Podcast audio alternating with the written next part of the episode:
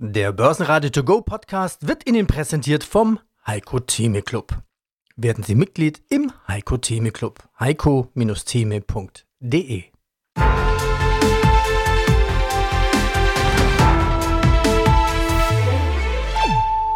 Börsenradio Network AG Marktbericht Dienstag, 27. Juni 2023. Aus dem Börsenradiostudio meldet sich Peter Heinrich. Sie hören auch meinen Kollegen Andreas Groß. Grüße Sie. Mal wieder nicht viel passiert an den Sommerbörsen. Der DAX mit kaum Veränderungen. Er ging nach sechs Tagen mit Verlusten mit einem kleinen Plus von 0,2% raus aus dem Handel bei 15.847 Punkten. Mein Name ist Heiko Böhmer, Kapitalmarktstratege bei Shareholder Value Management. Ja, und aus dem Börsenradiostudio grüßt Peter Heinrich. Servus. Rezession in Deutschland. IFO-Zahlen kamen. Weitere Notenbanken drehen an der Zinsschraube. Ja, okay, es gab ein paar Gewinnmitnahmen nach den jüngsten deutlichen Kursanstiegen und dem DAX-Rekord in der Vorwoche. Dann gibt es einen Putin-Putschversuch. Ja, trotzdem, warum stehen die Börsen so stabil da und sind so hoch? Ach, das war schon die Frage? Das war nicht nur eine Frage, das war eine ganze Reihe von Fragen. Das war eine ganze Reihe von Fragen. Warum die Börsen da stehen, warum sie so hoch stehen, das ist etwas, was uns auch in den vergangenen Wochen stark beschäftigt hat, muss ich ganz ehrlich sagen. Denn wir schauen viel auch auf das, was rund um die Börse passiert. Und da ist eben jede Menge passiert, was du auch gerade schon skizziert hast. Und vieles von dem ist nicht an den Börsen angekommen. Und die letzten sechs Monate waren definitiv, wenn wir mal schauen, das halbe Jahr ist rum, wir haben sechs Monate Bilanz, da lohnt sich mal drauf zu schauen. Viele Indizes deutlich über zehn Prozent im Plus, manche über 20, im Technologiebereich fast 30 Prozent im Plus. Ich glaube, das haben die allerwenigsten auf der Rechnung gehabt und wir waren, das muss ich auch sagen, etwas vorsichtiger unterwegs im ersten Halbjahr, weil wir dem Braten nicht trauen. Und das bringt uns dann sicherlich auch auf das zweite Halbjahr, denn vieles von dem, was passiert ist, hat Sachen vorweggenommen, beziehungsweise es ist nicht so eingetreten wie erwartet. Stichwort Rezession, aber da kommen wir sicherlich gleich nochmal drauf zu sprechen. Wird es denn einen Bumpy Summer geben? Spannend war ja, was du gerade gesagt hast. Naja, viele Analysten letztendlich waren im ersten Halbjahr sehr vorsichtig. Weil es hieß ja, ja, das erste Halbjahr wird schwierig, aber es kam wahrscheinlich genau umgekehrt. Wird das zweite Halbjahr dann schwierig werden? Das sieht derzeit wirklich danach aus. Wir schauen ja gerne immer auf die Gewinnsituation der Unternehmen. Wir haben ja zwei Bereiche, die die Börsen ganz gut antreiben. Das ist einmal die Zinsentwicklung und natürlich Unternehmensgewinne. Wenn die nicht steigen, sind auch keine höheren Kurse gerechtfertigt. Und der Blick auf die Unternehmensgewinne fällt schon überraschend aus. Das erste Quartal ist deutlich besser abgelaufen als gedacht. Zweite Quartal stehen wir jetzt noch davor, aber wir haben auch hier eine positive Entwicklung gesehen. Also direkt nach der Bankenkrise in den USA sind die Gewinnschätzungen für das laufende Quartal eingebrochen, auch in Europa, ins Negative. Jetzt haben wir über die letzten Wochen einen deutlichen Anstieg gesehen. Jetzt wird sogar ein Plus von 11 Prozent erwartet beim Stock 600. Also wieder eine quasi eine Umwandlung der schlechten Stimmung eher in eine gute Stimmung. Und jetzt kommt der Blick nach vorne auf Sicht der nächsten Monate, also bezogen drittes, viertes Quartal. Da soll jetzt wirklich es deutlich runtergehen mit den Gewinnen, weil schlicht und einfach auch viele Daten aus der Wirtschaft jetzt schon nahelegen, dass die Konjunktur eben nicht mehr so rund läuft und das ganze Thema sich eher noch um ein, zwei Quartale nach hinten verschiebt. Die weiteren Schlusskurse. MDAX plus 0,2%, 26.894. Und in Wien der ATX als Total Return 6.787, ein Plus von 0,1%. Im portugiesischen Sintra treffen sich die Notenbanker der Welt. Von hier aus sagte die Präsidentin der Europäischen Zentralbank Christine Lagarde, dass die Zinsen in der Eurozone weiter steigen werden. Auch Fed-Chef Paul dürfte in seiner Rede morgen keinen Zweifel darüber aufkommen lassen, dass es sich nur um eine Pause und keinesfalls das Ende des laufenden Zinserhöhungszykluses handelt. Also ist davon auszugehen, dass die Juli-Sitzung der Notenbanken höhere Zinsen bringen werden. Diese Interviews haben wir für Sie heute geführt für diesen Podcast. Die klassische Unterscheidung Value versus Growth greift eigentlich zu kurz sagt Heiko Böhmer von Shareholder Value. Florian Müller von Solid Fonds. Heute können sich Verbraucher mit einer Unze über 90 Maß Bier leisten. Heiko Thieme Club, die Frage, ist Siemens Energy nach der Gewinnwarnung jetzt ein Kauf? ESV im Dialog über Daten im öffentlichen Sektor. Zudem ein Interview mit dem Ladesäulenhersteller Kostat aus Österreich. Mein Name ist Günter Köstenberger. Ich bin der Geschäftsführer der Firma Kostat Steuerungsbau GmbH und Vorstand der Kostat AG Österreich. Wie lief denn das Jahr 2022? Wie viele Säulen haben Sie da gebaut und was haben Sie an Umsatz und Gewinn gemacht? Umsatz war 22 war ca. 13 Millionen Euro. Also wir haben den Umsatz nicht ganz verdoppelt, aber doch erhöht sehr stark von 22 und haben in etwa 2000 Schnelllader produziert und ausgeliefert. Das war, wie gesagt, noch vom, vom anderen Standort her.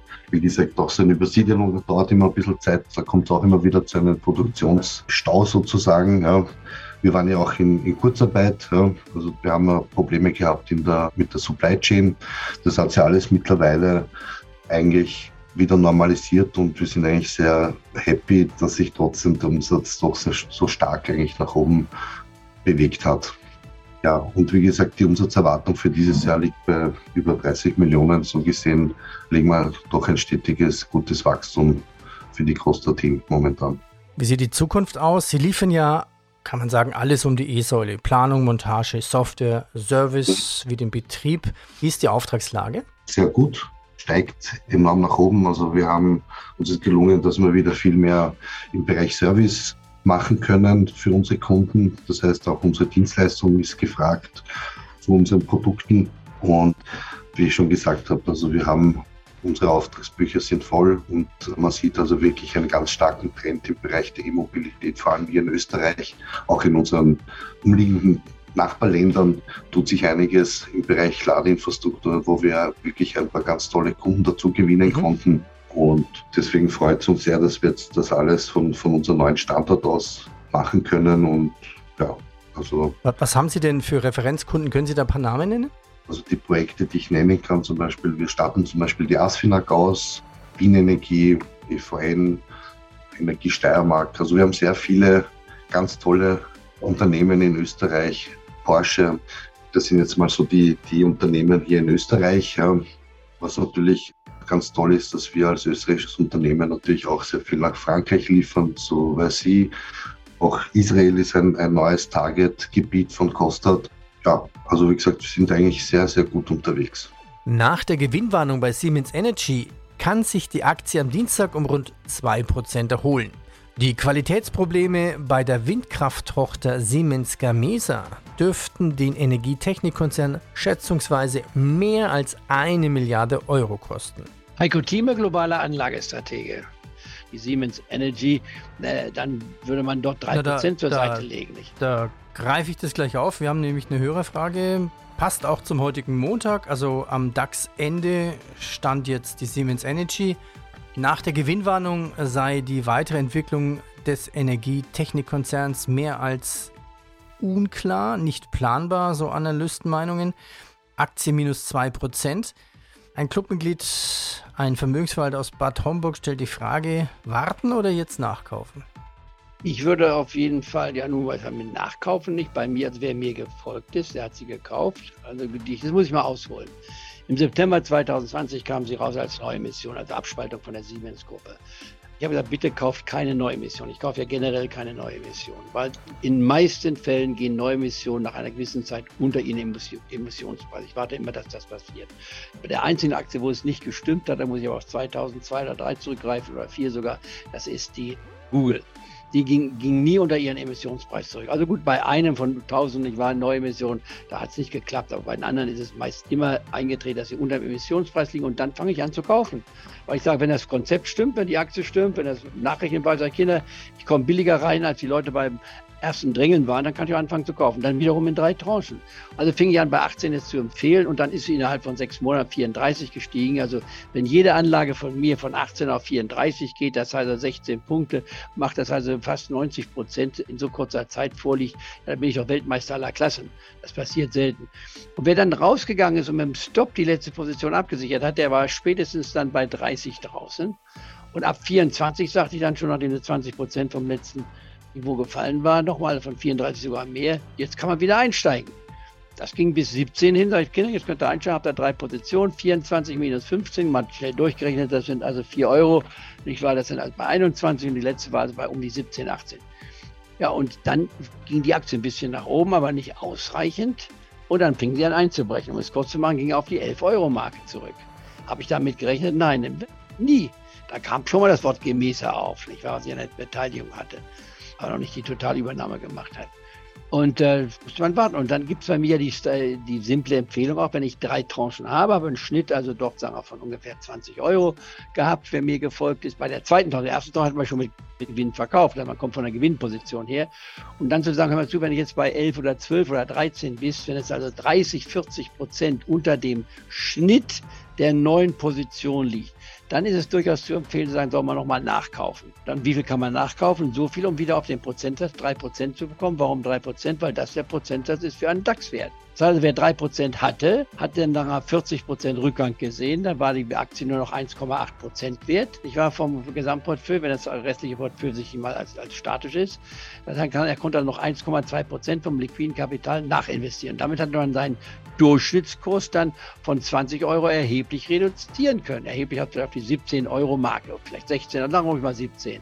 Und dann fing die Aktie an zu steigen, ging auf 25, gerade bis zur letzte Woche. Wenn ich einen Schnitt habe von 17 und bin bei 25, dann kommt wieder die Verkaufsstrategie bei mir zu, ab 25 Prozent. 25 Prozent von 17 kann sich jeder ausrechnen, das sind ungefähr knapp 5 Euro, nicht ganz, also 4,5 Euro. Ist man bei 21,5 mit der ersten Tranche raus und mit der zweiten Tranche, wenn sie in der Nähe der 25 Euro Basis ist, hat man die zweite Tranche verkauft mit 35 Prozent. Mehr dazu gibt's im Heiko Thieme Club. heiko-thieme.club VW drosselt die E-Auto-Produktion in Emden. Die Aktie verlor teilweise um fast 2%. VW reduziert die Anzahl der Leiharbeiter und reduziert eine Schicht. Das signalisiert die Börse, dass VW nicht davon ausgeht, dass sich die Situation kurzfristig verbessern wird. Ex-Audi-Chef Stadler bekommt nach 170 Verhandlungstagen eine Strafe von einem Jahr und neun Monaten Haft auf Bewährung. Und Stadler soll 1,1 Millionen Euro zahlen. Das Urteil im Dieselabgasskandal fällt damit wie erwartet aus. Auf der Shareholder Value Seite steht, wir investieren in wunderbare Unternehmen. Was sind denn wunderbare Unternehmen mit Entfaltungspotenzial? Also ihr habt welche rausgenommen, welche habt ihr dafür reingenommen? Welche wunderbaren Unternehmen? Also rausgenommen, nochmal kurz, um das zusammenzufassen. Rausgegangen aus dem Index ist eine Oracle, eine SAP, eine Meta und eine Apple, also wirklich große Börsenschwergewichte. Mhm. Und reingekommen sind vier neue Unternehmen, die wir teilweise aber schon lange in unseren Mandaten drin haben. Also fangen wir an. Roda ist ein Spezialchemieunternehmen, was jetzt nicht besonders stark schwankt, weil es eben doch stetige Absatzmärkte hat. Und das ist jetzt für uns interessantes Unternehmen, was in den anderen Mandaten schon lange Zeit drin ist, im ETF aber jetzt das erste Mal mit drin ist. Sartorius steht im Biotech als Ausrüster in der Biotech-Branche zu finden. Ein Unternehmen, was wir im Februar in den Frankfurter Aktienfonds für Stiftungen aufgenommen haben und jetzt auch erstmalig im ETF mit dabei ist. Als drittes Unternehmen Storebrand aus Norwegen, ein Finanzkonzern, der auch sehr stark bei Versicherungen noch mit dabei ist. Und als viertes Essilor Luxottica, ein globaler Brillenkonzern. Und das Unternehmen ist besonders spannend für uns im ETF, denn das ist immer mal wieder rein und mal wieder rausgegangen. Und unsere, unser Analyseteam hat sich das mal genauer angeschaut und es ist wirklich spannend zu sehen, diese Aktie, dass dieses aktive Rein- und Rausnehmen von Aktien sich wirklich ausgezahlt hat. Also die Aktie ist wirklich gut drin gewesen, als sie nach oben gegangen ist. Dann wieder aus dem Index raus. Und wir haben innerhalb der letzten anderthalb Jahre zwei Korrekturphasen so im Endeffekt nicht mitgemacht bei der Aktie und sind dann wieder bei einem niedrigen Kurs eingestiegen und haben es dann wieder in den Index aufgenommen. Also an der Aktie lässt sich sehr schön nachvollziehen, dass das Konzept, was wir uns vorgestellt haben bei dem Index, auch wirklich funktioniert und dass dieser systematische Ansatz eben doch spannend ist und dass man mit 25 Titeln da eigentlich auch gut agieren kann. Gedämpfte Geschäftsaussichten in den USA belasten den Dialysekonzern FMC. Die im MDAX notierte FMC-Aktie fiel um 5,5 Prozent. Rheinmetall wird im kommenden Jahr 14 Leopard 2 Kampfpanzer an die Ukraine liefern. Guten Tag, mein Name ist Gregor Rofinger. Ich bin Generaldirektor und Mehrheitseigentümer des Finanzkonzerns Rosinger Group. Ich bin seit 1985 als professioneller Investor am Kapitalmarkt tätig und habe während dieser Zeit von 60 Unternehmen bis dato unter meiner Federführung weltweit an die Börsen Friedenssicherung, ist das der Grund, warum da im Index auch Rüstungsunternehmen dabei sind? Zweitgrößte Position Leonardo, also größter Rüstungskonzern Italien, Northrop Grumman, Lockheed Martin sind dabei. Wie passt das jetzt zusammen zu diesem ja, nachhaltigen Ansatz? Rüstung ist nachhaltig. Und zwar für mich ist die Rüstungsindustrie die nachhaltigste Industrie überhaupt. Warum? Wenn wir uns die ESG-Kriterien anschauen, dann haben wir da drinnen Environmental, Social, Governance. Environmental haben wir natürlich drinnen mit Kingspan, mit Saint-Gobain und dergleichen. Also das sind eindeutig nachhaltige, die umweltfördernde Industrien, Klimaschutzindustrien. Die Bereiche Social, unsere Gesellschaft und Governance, unser Zusammenleben in einer transparenten, nicht korrupten, demokratischen Gesellschaft nach den westlichen Werten und der Einbeziehung der Menschenrechte und dergleichen. Das können wir nur dann haben, wenn wir westliche Demokratien in der Lage sind, zu verhindern, dass irgendein anderer Autokrat, Diktator oder was auch immer Appetit bekommt, sich die westlichen Länder einzuverleiben, weil dann ist es nämlich sehr schnell aus mit unserer freien Kultur und mit unseren freien Werten. Und ich persönlich möchte nicht in einer Diktatur chinesischen oder russischen Zuschnitts leben. Und dadurch habe ich vor Jahren beschlossen, dass es einfach in meiner Verantwortung als glühender Europäer und als glühender Demokrat liegt, mindestens 5 bis 10 Prozent Rüstungsaktien jeweils in meinem Portfolio zu haben. Das setze ich diesbezüglich um Leonardo ist, wie Sie richtigerweise gesagt haben, eine zweitgrößte Position. Leonardo ist ein europäischer Hersteller. Ich habe hier natürlich die europäischen bevorzugt, aber natürlich auch Northrop bzw. eben Lockheed Martin als transatlantisch Verbündete der westlichen Wertegemeinschaft auch mit berücksichtigt. Das sind aber mehr oder weniger die Wobeiwischungen, die natürlich deutlich kleiner sind, auch von äh, investierten als es Leonardo ja, und wenn Ihnen dieser Podcast gefallen hat, tun Sie uns einen Gefallen. Bitte bewerten Sie uns mit 5 Sternen in Ihrem Podcast-Portal. Und wenn Sie die langen Interviews hören möchten, hier hören Sie ja nur die kurzen Ausschnitte, dann gehen Sie einfach auf börsenradio.de, loggen sich ein und dann können Sie die Interviews in Langform hören. Die sind teilweise 15 bis 20 Minuten lang. Viel Erfolg an der Börse und viel Spaß beim Weiterhören. Florian Müller, 38 Jahre alt, Geschäftsführer der Solid 4 GmbH. Wo steht jetzt zum Zeitpunkt des Interviews genau nochmal der Goldpreis und was sagt eigentlich ein Goldpreis von um 1900 US-Dollar eigentlich aus? Es ist ein guter Indikator. Wir sind jetzt aktuell 1930 Dollar die Unze. Was ich oftmals sage, Peter, oder als Beispiel heranziehe, ist das sogenannte Gold-Bier-Ratio. Ja? Möchte ich kurz mal näher erläutern ist ja so, beispielsweise nennt man das Oktoberfestbier, das ja auch äh, in seinem Preis kontinuierlich jedes Jahr steigt. Ne? Das ist ja auch, wird ja medial immer mehr. Ich glaube, aktuell sind wir bei 13, 14 Euro das Maß Bier. 1900. ich, ich bin gerade mal am Googeln, was das dieses Jahr kosten wird. Ja, sch schau mal, was wir dieses Jahr ist ja auch bald in, in zweieinhalb Monaten. Naja, zwischen 13,90 und fast 15 Euro der neue Preis, ja. So, und da haben wir eigentlich immer einen guten Indikator. Ich ziehe mal als Beispiel das Oktoberfest. Oktoberfest Bierpreis von 1950 zu Rate, da lagen wir bei 82 Cent umgerechnet, Eurocent.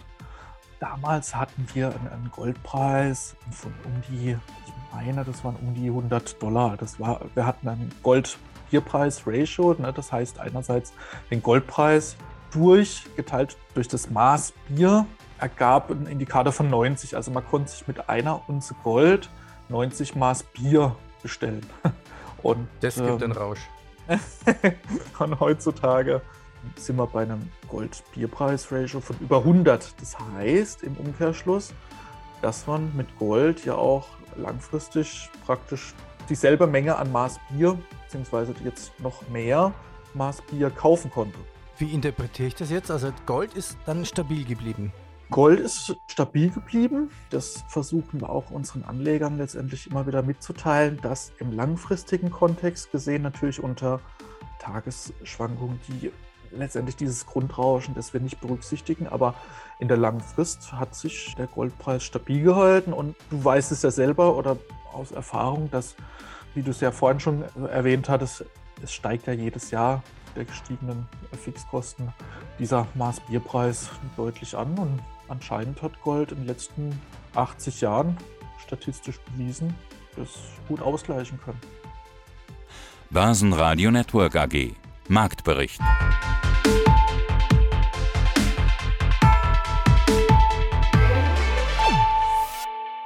Das Börsenradio Nummer 1.